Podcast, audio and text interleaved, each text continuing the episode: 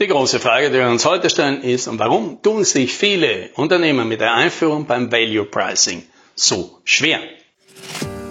Hallo und herzlich willkommen beim Podcast 10 Minuten Umsatzsprung. Mein Name ist Alex Rammelmeier und gemeinsam finden wir Antworten auf die schwierigsten Fragen im B2B-Marketing und Verkauf.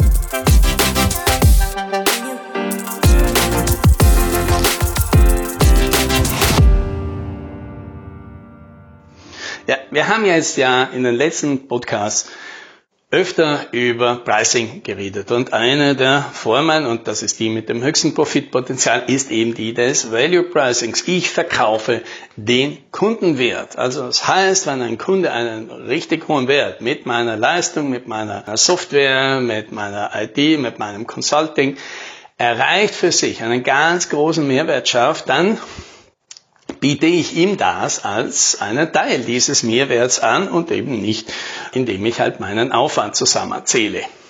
Ja, das bei einem großen Projekt, bei einer großen Wertschöpfung, ja, da backe ich dem Kunden einen großen Kuchen und sage halt, ich hätte halt auch gerne ein Stück davon und dagegen ist ja natürlich nichts zu sagen.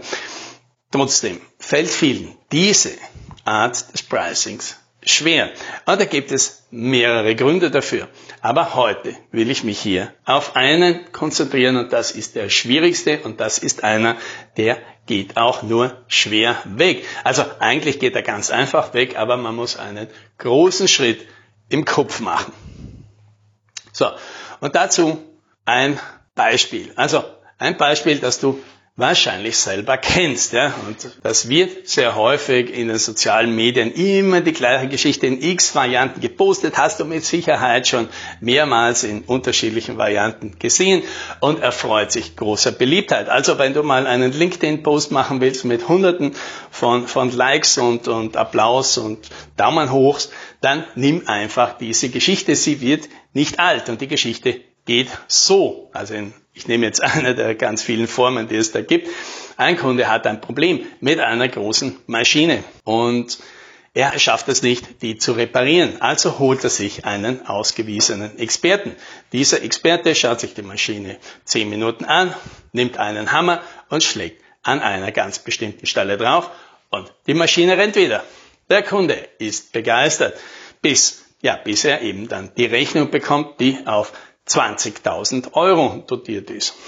Ja, der Kunde ist verwirrt über den hohen Betrag nach 20 Minuten Arbeit und meint, der Experte, der ihn da angeheuert hat, der soll ihm doch diese 20.000 Euro aufschlüsseln. Also kriegt er eine aufgeschlüsselte Rechnung, auf der drauf steht, äh, einmal mit dem Hammer schlagen, 20 Euro, 20 Jahre Erfahrung, damit er weiß, wo genau und wie fest er schlagen muss, 19.980 Euro. Und die Lektion, die dann da dahinter steht, ist, man sollte nicht für seine Arbeitszeit bezahlt werden, sondern für den Wert der Leistung und der ergibt sich halt sehr viel daraus, wie viel man in diese investiert hat an Erfahrung und der Zeit und Ausbildungen und so weiter, damit man diese Erfahrung heute machen kann. Ja? Also der Kunde bezahlt nicht 20 Minuten, sondern vielleicht 20 Jahre Erfahrung. So, das ist natürlich eine nette Geschichte, die gefällt vielen, eben dafür kriegt man viel Zustimmung. Ja, jetzt ist natürlich die Frage, wenn doch alle schon dieses, weil das ist ja nichts anderes als ein Value Pricing, und wenn schon so viele so da dahinter sind und sagen, juhu, ja, das ist eine tolle Methode, genau so sollte man das machen. Wenn das schon ganz offensichtlich ein ganz großer Teil der Leute so sieht, warum fällt es dann so schwer, Value Pricing umzusetzen. Warum machen es dann so wenige? Ja, es gibt natürlich zwei Probleme mit dieser Geschichte, mit diesem Experten und der Maschine. Der erste natürlich ist, die Logik ist natürlich falsch. Man sollte nicht für 20 Jahre beschäftigt werden, die man davor verbracht hat, weil, wie Kurt Tucholsky das so immer schön gesagt hat, man kann Dinge auch 20 Jahre lang schlecht machen. Also, wenn, müsste man sagen, der Kunde bezahlt dafür, dass ich eine Fähigkeit so exzellent, so wertvoll, so hervorragend ausgebildet habe, ja, weil ich eben vielleicht 20 Jahre lang daran gearbeitet, ge, gefeilt, verbessert und optimiert habe und mittlerweile halt Dinge kann, die halt sonst niemand kann, zumindest nicht so schnell, so präzise, so genau, so effektiv wie ich. Und das, darüber können wir natürlich reden, das ist möglicherweise sehr viel wert. Aber das muss natürlich nachgewiesen werden. Ja? Das heißt, nur, nur weil ich halt 20 Jahre lang auf irgendeinem Posten oder einem, einem Stuhl sitze oder irgendwelche Sachen tue, das alleine, das hat noch kaum einen Mehrwert. Aber hier kommt die viel problematischere Sache an dieser Geschichte, nämlich die, dass alle Leute, und das ist jetzt meine meine Annahme, auf die ich wetten würde, dass all diese Leute, die diese Geschichte so toll finden, sie deswegen toll finden, weil sie diese Geschichte auf sich selbst umlegen, auf ihre eigene Expertise, weil sie eben der Meinung sind, dass natürlich die ganze Mühe und die ganze Erfahrung und die ganzen Kenntnisse, die sie sich in den letzten Jahren angeeignet haben, dass die zu wenig honoriert werden. Ganz anders, vermute ich, schaut das aus, wenn Sie selber an der Situation, an der Position des Kunden wären und von Ihrem Handwerker, von Ihrem Freelancer, von Ihrem Mitarbeiter, von äh, jemanden, der für Sie was erledigt, ja, von der Putzfrau meinetwegen, so eine Rechnung bekommen würden. Da würden wahrscheinlich die allermeisten das nicht mehr so cool und entspannt sehen. Denn das ist natürlich die Sache mit dem Value Pricing. Da kann es schon mal passieren, dass man das halt gerne selektiv einsetzt. Man, man, selbst würde gerne den Wert verkaufen.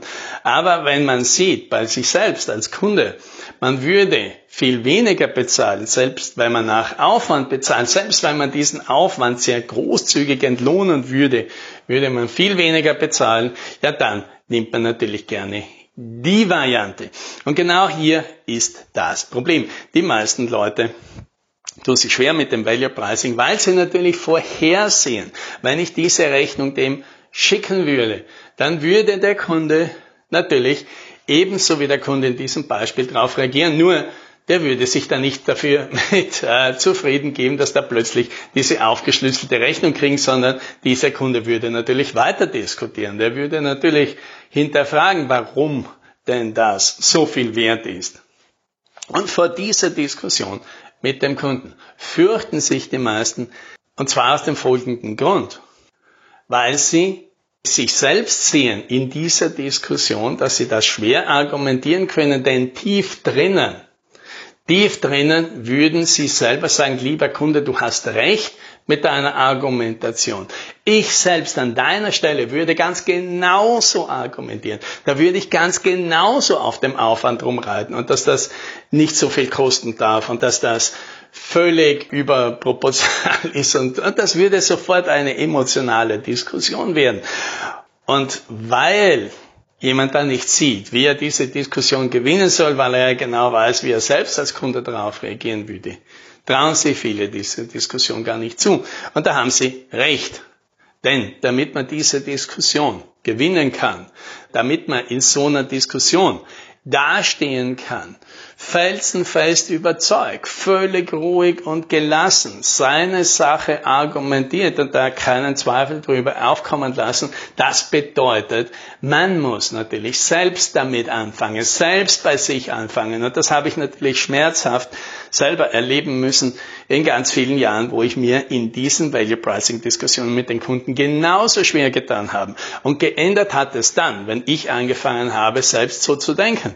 Und das selbst so zu denken heißt dann eben, wenn du einen Handwerker beauftragst, zum Beispiel damit er dir für 1000 Euro irgendwas in deinem Bad richtet, weil er zwei Tage dafür veranschlagt hat, und dann kommt er und sagt eigentlich nach einem Tag, er ist fertig. Und er hätte jetzt aber trotzdem gerne die 1000 Euro. Dann musst du jetzt fragen, ja, was machst du jetzt? Sagst du, ja, super, hey, das ist total großartig, dass du schon einen Tag früher fertig bist und wir hier nicht das ganze Chaos noch einen Tag haben. Natürlich kriegst du den vollen Preis. Wenn du die Person bist, dann wirst du dich auch beim Kunden nicht schwer tun, wahrscheinlich ein Value Pricing zu argumentieren. Wenn du aber der bist, der dann sagt, naja, jetzt haben sie nur die halbe Zeit gebraucht und so weiter, wir können uns in der Mitte treffen oder jetzt anfangen darüber zu diskutieren. Naja, dann nimmst du halt Value Pricing wahrscheinlich nur sehr einseitig. Und äh, dasselbe gilt halt zum Beispiel bei uns bei Freelancern. Wir arbeiten sehr viel mit Freelancern zusammen, mit einer ganzen Menge. Alle machen das Gleiche, versuchen mir irgendwelche Stunden anzubieten. Und ich sage mir, ich will keine Stunden haben, ich will einen Preis. Sag mir einfach, was da, was für dich ein guter Preis ist für so eine Leistung, die wir hier bei dir regelmäßig einkaufen. Und ob du das danach in einer halben Stunde machst oder in sieben Stunden, das ist mir völlig egal. Erzähl's mir einfach gar nicht, wenn du besonders schnell bist. Ja, dann muss ich mir keine Gedanken machen. Und das ist völlig okay, wenn du hier ein gutes Geschäft machst. Mir ist das egal. Ja, und wenn ich eben dann merke, dass manche Leute bei uns irgendwann die Sachen optimieren, und, und, und sich selbst verbessern und plötzlich etwas in einem Drittel der ursprünglichen Zeit machen, dann kriegen sie weiterhin das ganze Geld. Und das finde ich auch gut so. Ja, weil das gehört eben dazu mit dem Value Pricing. Man muss es schon selbst als Kunde durchziehen und dann kann man es auch als Anbieter jedem Kunden verkaufen. Ja, und bevor wir aufhören, nochmal der Hinweis, unsere Mini-Workshops. Ja, die gibt es jetzt im August für Podcast-Hörer nochmal um 50% reduziert. Also falls du schon mal drüber nachgedacht hast, zum Beispiel über eine neue Pricing-Strategie bei dir und da gerne mal mit mir zusammen drüber arbeiten müsst, dann ist das die einfachste und günstigste Möglichkeit, das zu machen. Nicht zuletzt deswegen, weil Podcast-Hörer nochmal 50% Rabatt bekommen, aber nur jetzt im August. Ja, und dann bist du schon unterwegs. Und das, das wünsche ich dir. Happy Sailing.